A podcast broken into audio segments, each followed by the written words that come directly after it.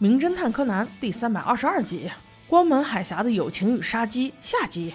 这话说，警察又理了一遍案子，并没有发现新的线索和嫌疑人，但原来那四人似乎又脱了嫌疑。还好此刻柯南给了他们一个点子：那隧道里的摄影机可是从上往下摄的，应该仔细去看一看录像视频，到底能不能看清那人的脸。经调查，果然有问题，只有死者的背部影像，正面全部被死者有效的避开了。你就说巧不巧？小五郎叔叔这回终于灵光了一次，他认为这回他们是被上级那四个人给忽悠了。于是他们按兵不动，默默调查，去了四人所说证词中的所有地方。哎，你还别说，那个海峡、那个剧院、那个港口和那个某某朋友家。怎么都离得这么近呀？来回来都不超过十分钟路程就到了，这真像是设好的局呀！就在这个时候，警察居然接到了一个电话。天哪，天哪，不是吧？竟然有人自首了！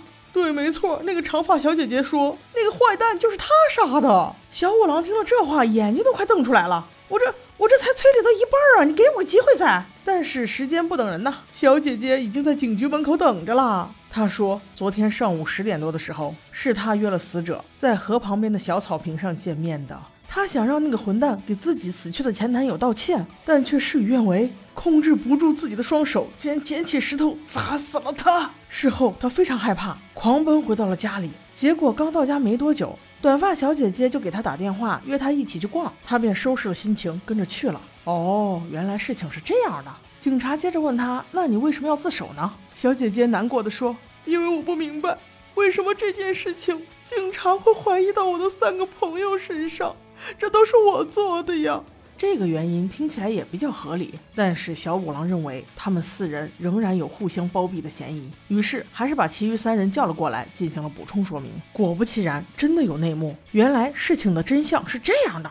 正如长发小姐姐所说，死者确实是被他一石头给砸趴了。但是那时他并没有死。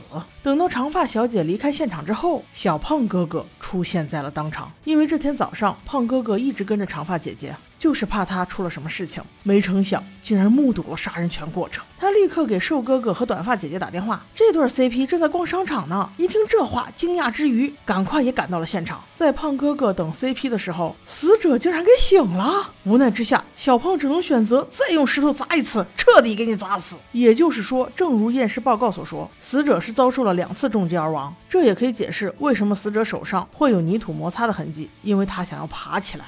随后，CP 赶到，三人密谋了扰乱警方视线的一系列动作。首先，由瘦哥哥换上死者的衣服，特意在有摄像头的隧道里来回跑，边跑还边打电话说有鬼追他，就是为了留下十一点的时候死者还活着的证据。与此同时，短发姐姐给长发姐姐打电话，约她一起出来玩，特意在约定好的地方，从远处让她看见瘦哥哥，证明瘦哥哥此时不在杀人现场。其实这时的瘦哥哥就是胖哥哥穿着瘦衣服在远处挥手罢了。这利用的可是长发姐近视的特点。最后就是真正的胖哥哥，随意约一个自己的朋友，便可以证明自己不在场了。哇哦，这一系列操作不得不给你们满分哦！既不让凶手知道他们帮了他，还真正的可以帮凶手摆脱嫌疑。只不过从始至终，长发小姐姐都一直被蒙在鼓里，大家都是为了帮他，帮他摆脱过去，摆脱杀人的阴影。只不过法律是无情的，不论你杀的是好人还是坏人，只要你杀了人，肯定是要接受惩罚。况且这次小姐姐只是把那个混蛋给打晕了，